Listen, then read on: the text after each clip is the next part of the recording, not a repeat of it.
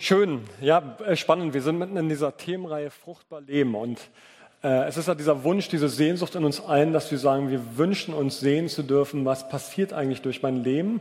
Und ich habe manchmal das Gefühl, ich hatte in, der, in, den letzten Wochen ein paar Mal Gespräche gehabt, wo, ich, wo wir so drüber gesprochen haben, was heißt es eigentlich, Frucht auch im eigenen Leben zu sehen und dass das ja auch eine Spannung ist. Also manch einer denkt vielleicht, hat sich schon mal die Frage gestellt, wie viele Menschen sind eigentlich durch mich zum Glauben gekommen und innerlich wird man ganz schön klein und denkt so, boah, das, ähm, ich brauche gar nicht so viele Hände, um das abzuzählen. Und äh, vielleicht auch andere Fragen, die irgendwo wie so eine Skalierung bilden könnten, wie fruchtbar bin ich eigentlich in meinem Leben gewesen? Und wir lassen möglicherweise dabei außer Acht, dass Gott so viel mehr durch uns getan hat, als das, was wir vielleicht sehen können. Und ich glaube, manchmal sind es ja die kleinen Dinge, die uns in, im Alltag da manchmal, die zu uns zurückfließen, wo wir merken, oh wow, da hat der Gott tatsächlich durch mich was gewirkt. Da kommt jemand vielleicht, der sagt, boah, du hast vor zwei Jahren, hast du für mich gebetet oder ein ermutigendes Wort mitten in eine Situation hineingesagt, das hat mir enorm geholfen. Und das klingt vielleicht klein und harmlos oder wir nehmen den Arbeitsplatz oder Schule, Ausbildungsstätte. Wer weiß, was du gesagt oder vorgelebt hast, was Leute angerührt hat und was Frucht bewirkt hat. Und ich wünsche mir sehr, dass wir ein Stück weit vielleicht eine Ahnung bekommen davon, dass ganz, ganz vieles von dem, was Gott durch uns wirkt, vielleicht auch immer im Unsichtbaren bleibt. Und doch ist Frucht da. John Ortberg hat mal gesagt, dass er uns nicht alles, dass Gott uns nicht alles wissen lässt, was er durch uns wirkt, weil wir sonst zu stolz werden würden. Und vielleicht ist da was dran, dass Gott da einfach uns auch bewahrt vor manch einer, vor manchen, was im Herzen auch Ungutes wachsen kann, einfach indem er uns, es vor uns verborgen hält und umso größer das Fest im Himmel mal ist, wenn wir sehen, was Gott durch jeden einzelnen von uns hier gewirkt hat. Die Kraft der Multiplikation. Viele kennen sicherlich den Satz von Postkarten, der ist in den letzten Jahren berühmt geworden. Alle sagten, das geht nicht. Und dann kam einer, der wusste das nicht und hat es einfach gemacht. Und wir wissen, in, der, in dem Satz steckt da eine Ironie drin, denn er hinterfragt da Glaubenssätze, die er eine, eine, eine Meute von Menschen hatte. Und dann kommt einer von links oder rechts und der weiß nichts von diesem Glaubenssatz, dass da irgendetwas nicht gehen könnte und macht es einfach. Und es klappt. Vielleicht eine kleine Geschichte an der Stelle, soll sich vielleicht, ob sie sich wirklich so zugetragen hat, weiß ich nicht. Aber eines Tages entschieden mal ein Volk von Fröschen, dass sie einen Wettkampf machen. Wie gesagt, ich weiß, ob es wahr ist, aber es ist zumindest eine Geschichte. Auf jeden Fall, sie haben entschieden, wir machen einen Wettlauf und dieser Wettlauf, der muss so schwer sein, dass ihn keiner schafft. Und äh, es war dann tatsächlich so, dass es etliche Frösche gab, die an die Startlinie gingen. Und Ziel war es, dass all diese Frösche an einem hohen, hohen Turm bis nach oben hochklettern mussten. Und da sie zum einen es so schwer gemacht haben, dass es eigentlich keiner schaffen kann, und zum anderen es ja eh auch keiner glaubte, dass es irgendjemand schaffen könnte, war das auch von Anfang an die Parole, die die Frösche raushauten, als der Startschuss fiel. Das heißt, alle Frösche machten sich auf den Weg und versuchten, diesen Turm zu erklimmen und alle Menschen riefen, oh, oh, ah, das, das schafft er nicht. Oh, nee, das ist so schwer. Oh, das schafft er nie. Das ist einfach unmöglich. Und mit diesen Parolen im Ohr, tatsächlich, es war wahrhaftig so, ein Frosch nach dem anderen gab auf. Und am Ende waren es noch zwei Frösche, die kämpften und kämpften. Und auch von diesen Zweien gab irgendwann dieser eine auf, bis auf einer. Tatsächlich, einer schaffte es bis hoch auf den Turm. Und danach rannten alle Frösche zu ihm völlig Oh und Ah und wie hat er das nur gemacht und wollten ihm gratulieren und sie merkten, er war taub. Er hat es einfach nicht gehört. Sie haben einfach nicht mitbekommen. Oh, das schafft keiner. Oh, das ist unmöglich. Oh, die Armen. Das geht gar nicht. Er war einfach taub. Und er hat einfach daran geglaubt, dass es möglich werden könnte. Ich lese uns den Bibeltext aus Markus 6 und da geht es vielleicht genau um etwas Ähnliches. Glaubenssätze, die wir vielleicht von links und rechts hören oder auch mit denen wir groß geworden sind und wo wir merken, eigentlich kann es doch gar nicht möglich sein. Markus 6. Als Jesus aus dem Boot stieg, erwartete ihn eine riesige Menschenmenge. Er hatte Mitleid mit ihnen, denn sie waren wie Schafe ohne Hirten. Deshalb nahm er sich Zeit, sie vieles zu lehren. Spät am Nachmittag traten seine Jünger zu ihm und sagten, dies ist eine einsame Gegend und es wird langsam spät. Schickt die Leute fort, damit sie auf die umliegenden Gehöfte und die Dörfer gehen können und sich etwas zu essen kaufen. Doch Jesus meinte, gebt ihr ihnen zu essen. Sie erwiderten, wie denn? Es würde ein kleines Vermögen kosten, für so viele Menschen Essen zu kaufen. Er fragte, wie viele Brote habt ihr? Geht und stellt es fest. Sie kamen zurück und berichteten, wir haben fünf Brote und zwei Fische. Da forderte Jesus die Menge auf, sich in Gruppen ins grüne Gras zu setzen. Sie setzten sich zu je 50 oder 100 zusammen. Jesus nahm die fünf Brote und zwei Fische, blickte zum Himmel auf, bat um Gottes Segen für das Essen, dann brach er das Brot in Stücke, reichte den Jüngern Brot und Fisch, damit diese alles an die Leute verteilten. Alle aßen so viel sie wollten. Danach sammelten sie ein, was von den Broten und Fischen übrig geblieben war. Es waren noch zwölf Körbe voll. 5000 Männer waren von diesen fünf Broten satt geworden. Was wird hier beschrieben? Eine riesige Menschenmenge, ein Stadion voll Menschen. 5000 Männer heißt es am Ende. Und damals erwähnte man von der Kultur her immer nur die Männer bei so Zählungen. Es gibt so Annahmen, dass es auch locker 30, 35.000 Menschen gewesen sein können mit Frauen und Kindern. Und es wird beschrieben, Jesus hat Mitleid, weil sie wie Schafe ohne Hirten sind und Schafe brauchen Lehren. Also setzt er zu einer langen Predigt an, so sagt es Luther. So lange, dass, er, dass es sogar anfängt, irgendwann zu dämmern und dunkel wird. Und das Tolle ist, er hat Jünger um sich herum, die sind richtig auf Zack. Die sind umsichtig. Denn sie haben wahrgenommen, es wird dunkel, es dämmert, 30.000 Leute hocken irgendwo im Nirgendwo und ihr Herr Jesus redet immer noch. Er findet keinen Punkt oder offenbar die Leute sind so gebannt, vielleicht schlafen die Kinder auch schon.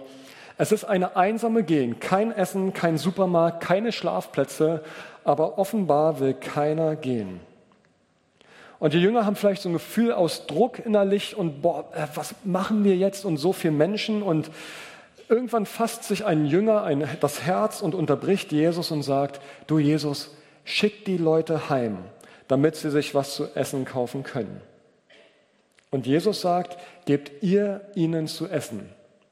Und die Jünger antworten, dass es ein kleines Vermögen kosten würde. Und hier steht wörtlich eigentlich 200 Denare. Ein Denar ist ein Tageslohn, 200 Denare können wir uns vorstellen, ungefähr ein halbes Jahresgehalt, etwas mehr. Für so viele Menschen würde es etwa kosten, Essen zu kaufen. Also offenbar, die Jünger haben schon hochkalkuliert. Ja? Die haben so ein bisschen überlegt, wie viel kostet es für 25, 30, 35.000 Menschen, wie viel kostet es, für die alle Essen zu besorgen. Sie haben sogar die Kosten überschlagen und haben festgestellt, etwa 200 Denare. Das Jahresdurchschnittsgehalt in Deutschland ist bei etwa 49.000, sagen die Statistiken. Ich finde das ganz schön hoch, ehrlich gesagt. Ähm, die Hälfte, 25.000, also 25.000, 30.000 Euro bräuchte es jetzt ad hoc mal, um die Menschen zu versorgen. Also die Jünger kommen mit Logik und sie merken ganz schnell, sie kommen mit Logik an ihre Grenzen und das geht irgendwo nicht auf. Spurgeon hat mal gesagt, Wer groß im, Glauben, äh, wer groß im Rechnen ist, ist klein, klein im Glauben. Wir sind groß im Rechnen, wenn wir klein im Glauben sind. Das ist schön, schön gesagt, aber wir wissen ja alle, wie ungenießbar Menschen sein können, die Hunger haben. Ja, wenn da 35, 40.000 Mähen knurren, ah, wir sind groß im Rechnen, wenn wir klein im Glauben sind. Wir sind es dann, wenn wir nicht einzeln mit Gottes Perspektive und wir merken, hier ist eine Spannung da, denn die Jünger gehen die Sache mit Logik an, so wie es jeder von uns auch täte. Und dann wächst in der herausfordernden Situation dieses Gefühl von Überforderung, von Angst, von Sorge, von vielleicht auch Ärger. Also was haben die Jünger hier gemacht? Sie versuchen ganz menschlich, in menschlichen Kategorien eine Lösung zu finden. Sie, die zwölf Jünger für 30.000 Menschen. Sie messen und überlegen, was die Machbarkeit sein könnte. Wie kann die nötige Summe aufgebracht werden? Wo ist der nächste Supermarkt? Und wenn wir überhaupt einen finden, ist der auf 30.000 Leute eingestellt. Also lauter Sachen, die eigentlich für uns schon wahnwitzig klingen. Und dann kommt Jesus und sagt, gebt ihr ihnen zu essen. Es ist wahnwitzig, es ist eine verrückte Idee, ein absurder Gedanke, mitten in der Einöde es überhaupt nur in Erwägung zu ziehen, 30.000 Menschen mitten im Umfeld von Sand und Geröll zu sättigen. Es ist nicht machbar.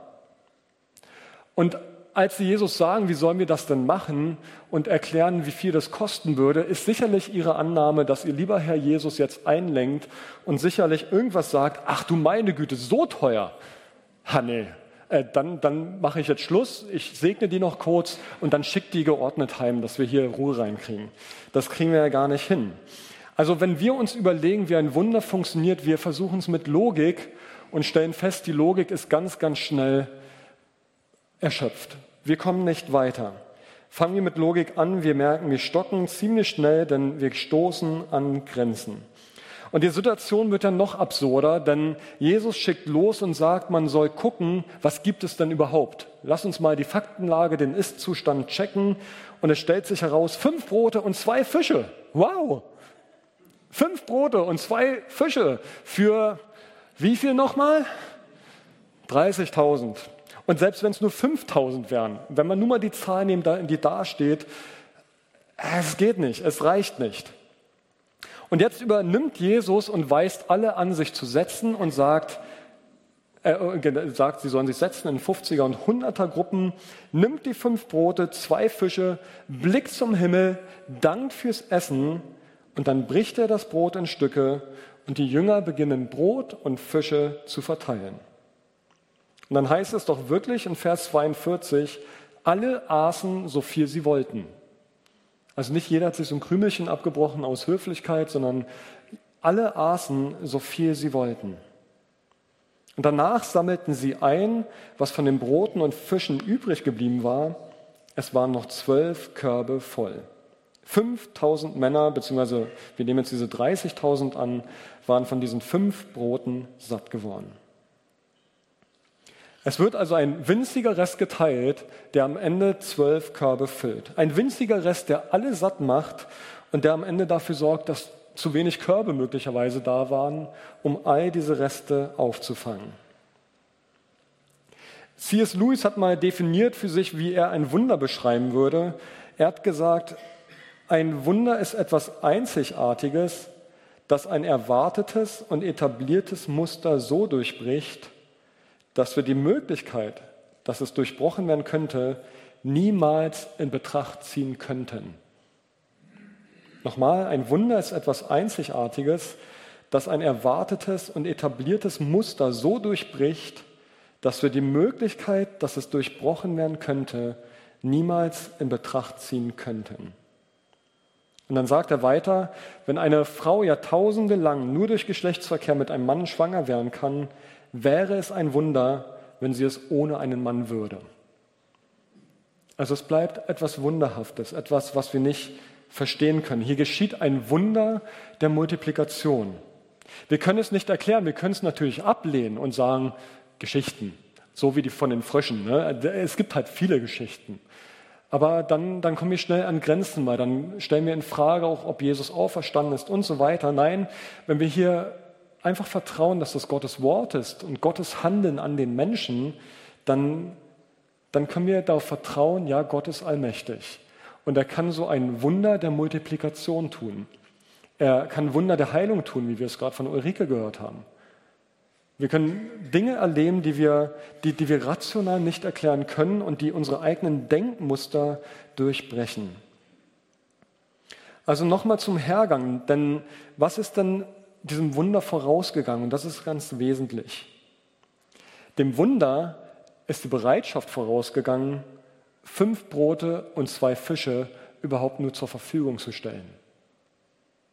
Also wenn ich mir nur mal vorstelle, irgendwie ein, das Olympiastadion in Berlin oder so die großen Stadien, 40, 50.000 Leute passen rein und es wird irgendwie per Megafon gefragt, wer hat was zum Essen dabei und ich stelle fest, ey, ich habe ja noch fünf Brote und zwei Fische dabei, ich weiß nicht, ob ich runterlaufen würde, um die zur Verfügung zu stellen. Weil ist ja klar, es reicht ja eh nicht. Es ist genau das, was C.S. Lewis sagt. Man zieht es ja gar nicht in Betracht, dass man hier irgendwie Teil der Lösung sein könnte. Also die Ausgangslage ist absolut absurd. Und ich habe was vorbereitet. Ähm, ich weiß nicht, ob ihr schon mal einem Löwen in der Steppe begegnet seid. Ich bisher nicht, aber stellt euch vor, ihr trefft in der, in der Steppe einen Löwen an und einzig und allein, was ihr habt, ist dieses Playmobil-Messer. Ja, ich, Elena, ich glaube, du hast es ja genau, ich habe es euch einmal abfotografiert. Es ist nicht sonderlich groß.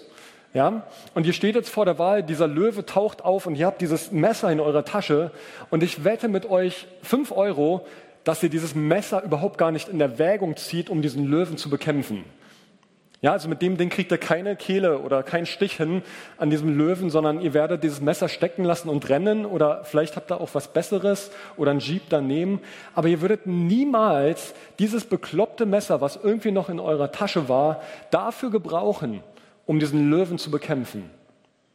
Und ich will so ein bisschen nur für einen Vergleich schaffen mit diesen fünf Broten und zwei Fischen zu diesen 30.000 Leuten. Ihr denkt überhaupt gar nicht darüber nach das in Erwägung zu ziehen, dass dieses Messer diesen Löwen killen oder diese fünf Brote und zwei Fische diese Menschen versorgen könnte. Man zieht es einfach nicht in Betracht.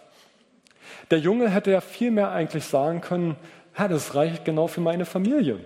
Also wir sind versorgt für den Abend. Jesus spricht ruhig weiter.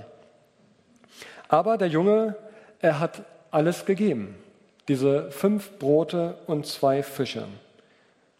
Und hier geschieht eigentlich das Erste, was Teil dieses Wunders ist. Was der Junge einzig und allein nämlich dadurch beeinflusst, dass dieses Wunder zustande kommt, ist, dass er alles, was er hat, zur Verfügung stellt. Das heißt, er nimmt diese fünf Brote und diese zwei Fische, jetzt finde ich das, doch, ich finde es noch, er nimmt das Kleine, was er hat, was völlig absurd ist und was eigentlich nichts ausrichten kann, der Tropfen auf dem heißen Stein ist, er nimmt es und stellt es zur Verfügung und sagt, das habe ich und gibt es hinein. Also das Wunder fängt an der Stelle an, dass er die Bereitschaft hat und spürt, ich habe etwas und es ist völlig absurd, es auch nur in Erwägung zu ziehen, dass es Teil der Lösung sein könnte. Aber er macht es und indem er es gibt, alles, was er zur Verfügung hat, kann dieses Wunder überhaupt beginnen. Also das Geheimnis der Multiplikation fängt nicht erst bei Gott an, sondern es fängt bei der Bereitschaft an, da gehorsam zu sein oder da den Schritt zu gehen, der vielleicht völlig absurd scheint und einfach hinzugeben, was wir haben. Wir geben das, was lächerlich erscheint. Wir geben das, was, wo, wo wir im vollen Bewusstsein es hingeben und wissen, es wird nicht reichen. Ich werde mit dem, was ich habe, nichts ausmachen können, keinen Unterschied machen können. Aber ich gebe es trotzdem. Du weißt also, dass du den tatsächlichen Bedarf überhaupt nicht decken kannst, aber du gibst es. Es ist alles, was du hast, was du eigentlich für dich selber möglicherweise brauchst, weil du selber vielleicht Mangel hast, schon andere Pläne damit hast, aber du gibst es trotzdem.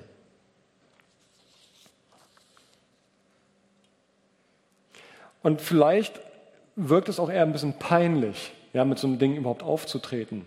Vielleicht wirkt es lächerlich, dass der Junge, für die Jünger war es vielleicht so, mit fünf Broten und zwei Fischen zu kommen. Dass sie denken, ah, nette Geste von dir, total lieb, aber geh wieder zu deinen Eltern.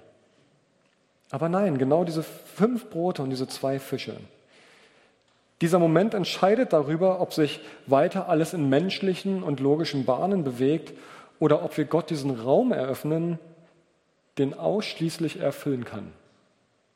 Es ist dieses einzig kleine wenige, was wir geben, in diesem Vertrauen, dass, dass wir einfach nur gehorsam sind und uns überraschen lassen, was Gott daraus tut. Ob es unglaublich unfassbar groß ist oder vielleicht nur ein weiterer Baustein neben ganz vielen anderen Bausteinen, die andere zur Verfügung stellen. Indem wir also alles geben, was wir haben, öffnen, öffnen wir unsere Hände für das, was Gott an Wunder überhaupt tun möchte und kann. Für mich stecken hier zwei Lehren drin. Zum einen, lass dich von deiner menschlichen Logik nicht leiten. Denn die menschliche Logik, die bleibt in dieser Kategorie drin. Und ihr zieht auch nichts anderes in Erwägung. Du denkt vielleicht, na gut, wenn Gott das Seine dazu tut, ist das Messer vielleicht doppelt so groß. Aber nein, hör auf, in dieser menschlichen Logik zu denken, sondern lass sie los. Und das andere ist, denk auch nicht nur anhand deiner Ressourcen, was du hast. Deine menschliche Logik würde dich schon vom Handeln abhalten und wenn du deine Ressourcen dann noch in Betracht ziehst, doppelt dazu. Also lass dich von deiner menschlichen Logik in solch einer Situation nicht zurückhalten und auch nicht von deinen Ressourcen. Das Wundersame kann also in dem Moment passieren, wo wir Abstand nehmen von unserer Logik. Und ich will nicht sagen, wir sollen grundsätzlich Logik abschalten und Ressourcen nicht checken. Da gibt es viele andere Bibelstellen, die was anderes auch beschreiben. Aber in dieser Situation, wo wir feststellen, wir haben nichts in Anbetracht einer unglaublich großen Situation, sind wir nicht angehalten dazu, zaghaft, ängstlich und klein zu werden, sondern wir wissen von, von Gott, von der Bibel her, dass Gott uns einen Geist der Besonnenheit und der Freundlichkeit und der Liebe gegeben hat. Wir dürfen zuversichtlich sein. Sarah und ich haben vor zehn Jahren, zwei Jahre bei Jugend mit einer Mission gearbeitet, bevor wir vor acht Jahren hierher gekommen sind. Und äh, Jugend mit einer Mission ist ja eine Organisation, wo du kein Gehalt bekommst, sondern einen Unterstützerkreis brauchst. Und wir hatten damals etliche Leute, die dem kritisch gegenüberstanden und gesagt haben, hey, da, da gibt es sichere Varianten, jetzt als Familie zu starten. Emilia war ein Jahr alt, unsere jüngste, äh, älteste Tochter. Und ähm, es gab manche Leute, die das kritisch gesehen haben. Es gab aber auch andere, die sich zu uns gestellt haben und uns ermutigt haben, uns moralisch und geistig, geistlich, auch finanziell unterstützt haben. Und wir wussten von uns damals nur, dass das Gottes Weg mit uns ist. Und wir fanden es ehrlich gesagt trotzdem nicht so cool. Ich finde es ehrlich gesagt leichter zu spenden, als Spenden zu empfangen. Also schön dann auch Geld ist, ja, wenn man es dann hat, aber es fällt uns doch leichter, Geld zu geben manchmal, als es dann anzunehmen auf diesem Weg. Also es fiel uns schwer und doch auf der anderen Seite wussten wir, es ist Gottes Weg mit uns, es hat uns herausgefordert und wir haben das damals gemacht. Wir haben gar nicht aktiv um Unterstützung geworben und haben trotzdem erlebt, dass sich Leute dazugestellt haben. Und ähm, das für uns Faszinierende war, dass wir am Ende der zwei Jahre Bilanz gezogen haben und festgestellt haben, wir sind plus minus null rausgekommen. Das, was reinging, hat komplett das gedeckt, was wir gebraucht haben. Und wir mussten nicht einmal das Ersparte angreifen. Im Gegenteil, wir hatten immer noch genug in diesen zwei Jahren, dass wir geben konnten. Und ich glaube, dass jeder von uns vielleicht im kleineren oder im größeren Stile auch diese Art vielleicht schon erlebt hat, vielleicht sich auch danach sehnt, sowas zu erleben. Aber es fängt doch am Ende wieder damit an, dass wir sagen, ich bin bereit, mich darauf einzulassen, dieses ganz, ganz klitze, klitzekleine zu geben in der Hoffnung und Erwartung und in dem Vertrauen, dass Gott das Seine dazu tut. In Zachariah 4, Vers 10 steht es, verachte nicht die kleinen Anfänge. Wir wissen nicht, was aus dem Kleinen auf einmal entstehen kann. Die kleinen Anfänge sind immer das, was belächelbar ist. Und selbst die kleine Eichel, die in die Erde fällt und auftropft, wir, wir können nicht erahnen, wir, wir sehen es, wenn wir ein paar hundert Jahre warten, aber wir können nicht erahnen, was, was das für ein Wunder ist, was da heraus erwachsen kann.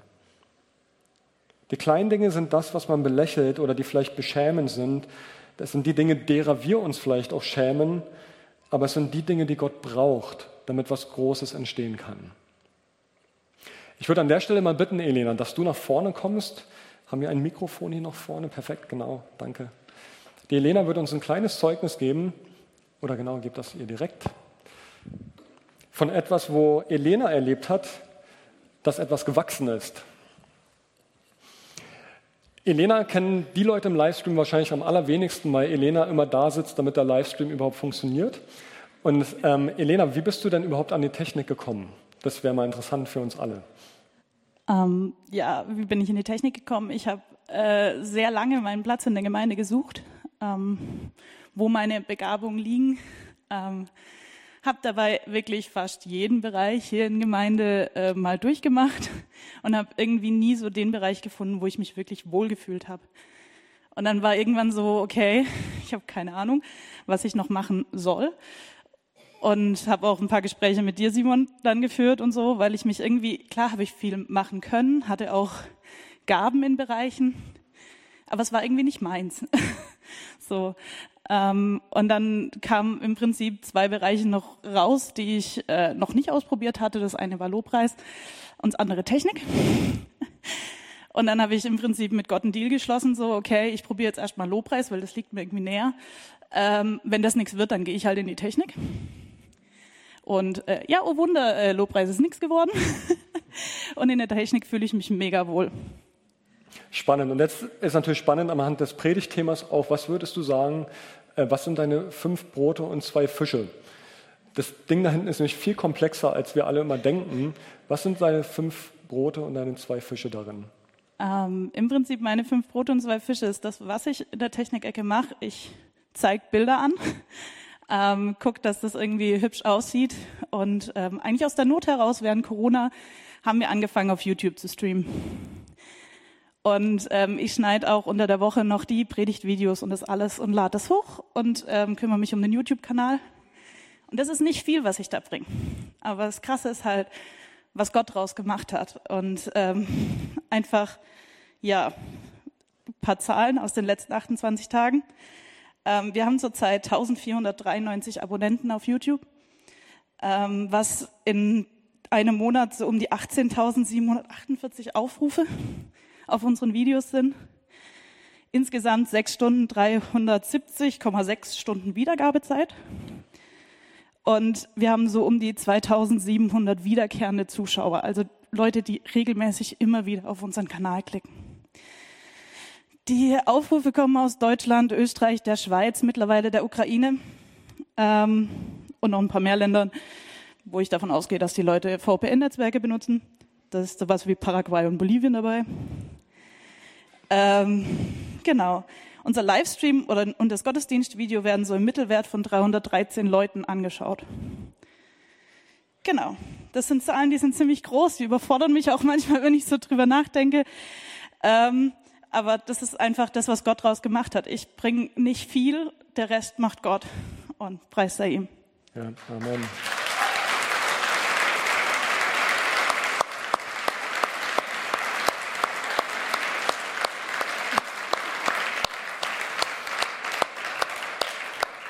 Ich hatte Elena gebeten, mal die Zahlen transparent zu machen, weil vielleicht manch einer sich auch fragt, äh, lohnt sich das eigentlich, was hier manchmal auch an Geld ausgegeben wird? Oder wir haben jetzt auch in den letzten Jahren aufgrund mit Corona auch äh, losgetreten, ähm, auch einiges investiert, was möglich wird.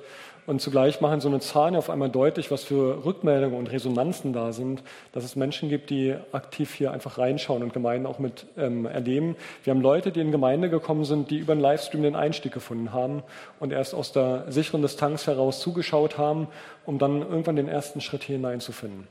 Aber was hat dich denn herausgefordert? Weil das eine oder andere war ja sicherlich auch herausfordernd dabei. Ja, also ja. Ähm, was mich herausgefordert hat, war gerade am Anfang äh, die ganze technische ähm, ähm, Aspekte, einfach so sich reinzudenken, wie funktioniert YouTube. Ähm, auch dieses ganze große Kapitel Urheber, Urheberrechtsschutz und ähm, so, also da kamen einfach ganz viele Sachen, wo man sich kurz halt reinarbeiten musste. Auch dieses ganze, wie funktioniert Streaming, wie funktioniert die ganze Kameratechnik. Da war ich mit Julian zusammen, der da federführend ist, einfach in dem Bereich halt während Corona sehr drin und wir haben versucht, irgendwie zu durchdenken und ähm, umzusetzen. Da gehen auch viel Ehre an Julian, der da viel Zeit reingesteckt hat. Genau, da waren einfach ähm, große Herausforderungen, einfach auch Probleme, die wir hatten in der Technik zwischendurch, wo es immer wieder Aussetzer gab. Gibt es leider heute immer noch, aber wir versuchen unser Bestes. Ähm, genau.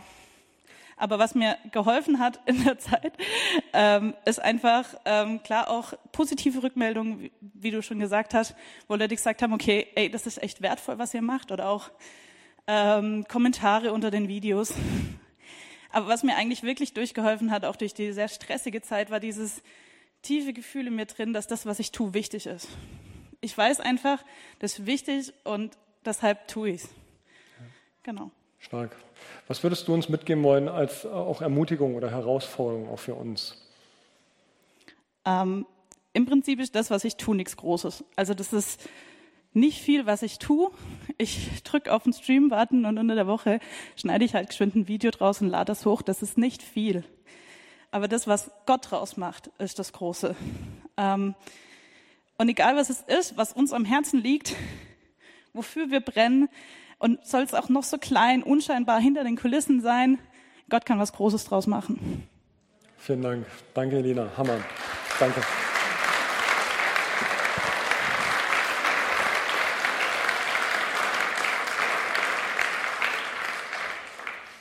Vielen Dank, Elena. Also ich finde es so schön, auch für alle Leute, die im Livestream zugeschaltet sind, ich weiß gar nicht wo, ähm, äh, einfach schön auch für euch mal zu sehen, wer eigentlich die ist, die es auch mit ermöglicht von hinten und äh, technisch da so viel in der Hand hat. Und am Ende sind es immer vier, fünf Techniker, die letztendlich jeden Sonntag hier Zeit einbringen, teilweise Samstag schon zwei, drei Stunden in der Vorbereitung sitzen. Das heißt, wenn Elena sagt kurz und geschwind, dann ist es ganz schön relativ äh, zu dem, was dann tatsächlich manchmal in Zeit hineingeht. Ähm, aber von daher so schön ja, zu sehen, wenn wir diese fünf Brote und die zwei Fische hineintragen und einfach mit anbieten, was dann dadurch möglich werden kann. Die Botschaft von heute Morgen, Gott ist ein Gott der Multiplikation. Verachte nicht diese kleinen Anfänge, verachte nicht diese fünf Brote und die zwei Fische in deiner Hand und schau bitte auch nicht auf die Leute, wo du vielleicht denkst, die haben ja 50 Brote und 20 Fische denn die reichen auch nicht für 30.000. Also er braucht genauso das Wunder, dieses Eingreifen von Gott. Und vielleicht ist die Lernkurve umso länger, weil man mit 50 Broten und 20 Fischen vielleicht umso versuchter ist, noch die Lösung menschlich zu gestalten. Also habt diese fünf Brote und die zwei Fische, die wir alle in der Hand haben, habt die vor Augen und verachte die nicht. Es ist deine Gabe. Und verachte auch nicht die fünf Brote und zwei Fische in der Hand deines Bruders oder deiner Schwester. Wenn da jemand kommt und sagt und strahlt vor irgendeiner Idee oder irgendwas, wo er begeistert ist und die vielleicht total merkwürdig in deinen Ohren klingt, sag nicht gleich Nein, sei nicht gleich skeptisch, sondern versuch dieser Begeisterung nachzuspüren. Und vielleicht bist du die entscheidende Stimme dafür, dass jemand ermutigt wurde, seine fünf Brote, seine zwei Fische zu investieren. Da kannst du Wegbereiter sein, können wir Wegbereiter sein. Lass uns noch mal eins weitergehen. Was macht denn Jesus mit dem, was ihm dort gegeben worden ist? Diese fünf Brote und zwei Fische, was macht er damit? Wer hat den Text doch vor Augen? Er dankt, richtig. Also das, was er von dem Jungen bekommt, nimmt er und dankt Gott dafür, für das, was der Junge ihm gebracht hat. Jesus bedankt sich bei Gott für das, was du und ich, wir ihm gegeben haben. Was für ein Gott, was für ein Jesus. Das, das sagt doch so viel über den Herzschlag von Jesus aus, dass er das, was er von uns bekommt, dankend an Gott gibt und sagt, Gott, danke, dass dieser kleine Junge mir diese fünf Brote und zwei Fische bringt. Danke Gott für Elena, die ihre fünf Brote und zwei Fische mir zur Verfügung stellt. Gott dankt, äh, Jesus dankt Gott dafür, für das, was ihm angetragen wird. Mich begeistert das am Wesen Gottes, wie gütig und wie viel Wohlwollen, wie viel Zuwendung da drin steckt, wie viel Bestätigung und wie viel Ermutigung. Was für ein wunderbares Herz hat Gott, dass er das wünscht, dass er sich freut über alles, was wir ihm zur Verfügung stellen. Also was auch immer wir tun, egal wie gering, wie banal, wie klein, wie unsichtbar dein Tun für andere auch sein mag, das, was du da gibst, egal wie es dir erscheint, Jesus sieht es und er dankt Gott dafür, dass du es ihm gibst. Er sagt Danke für was auch immer du in sein Reich investierst. Sei es in Gemeinde, außerhalb von Gemeinde, an deinem Arbeitsplatz, da wo du einfach deine fünf Brote und zwei Fische, das ist so brutal wenig, ja, da wo du es gibst. Er dankt Gott dafür. Und es kann dann dieses Geben manchmal auch sehr symbolisch verstanden sein, dass wir keine Ahnung, Gott sagt zu dir, äh, gib 10.000 Euro da und dahin und du fragst Gott, ah, ist das symbolisch gemeint? Oder, äh, aber nein, am Ende, es geht darum, Gott will, dass es konkret wird. Dass es, dass es ein Opfer ist. Dieses Geben wird im Alten und Neuen Testament auch immer wieder beschrieben. Diese Opfergaben, das sind Dinge, die kosten mich auch was, die fordern mich heraus, die ziehen mich über eine rote Linie, wo ich bisher dachte, also bis hierhin und nicht weiter. Und Jesus ermuntert dich, komm mit diesen fünf Broten und diesen zwei Fischen und gib dich hinein. Und das kann vielleicht ganz unterschiedlich sein, was das für dich bedeutet. Vielleicht heißt es für dich, dein Haus zu öffnen, Leute in deinem Hauskreis dazukommen zu lassen. Oder du gibst von deinem Überfluss ab und teilst. Oder du wagst es, zehn Prozent deines Einkommens in Gemeinde hineinzugeben und dachtest bisher, boah, das ist völlig unvorstellbar. Oder du fängst in kleinen Schritten an. Ich habe am Anfang begonnen mit Glaubenssätzen, die wir glauben. Alle sagten, das geht nicht. Und dann kam einer und der wusste das nicht und hat es einfach gemacht. Ich glaube, dass, dass Jesus mit jedem von uns so unterwegs sein möchte, dass du dieser eine sein kannst, der davon nichts wusste oder der diesen Glaubenssatz hinten anstellt und zur Seite legt und sagt, wenn du das sagst, Herr, dann stehe ich dir zur Verfügung. Sag nicht, du bist zu alt. Sag nicht, du bist zu jung. Sag nicht, du kannst zu wenig oder du bist zu überqualifiziert. Sag nicht, niemand sieht mich, keiner kennt mich, sondern Jesus sagt, gib du ihnen zu essen. Deine fünf Brote, deine zwei Fische. Das, was du hast, reicht aus. Überlass den Rest mir.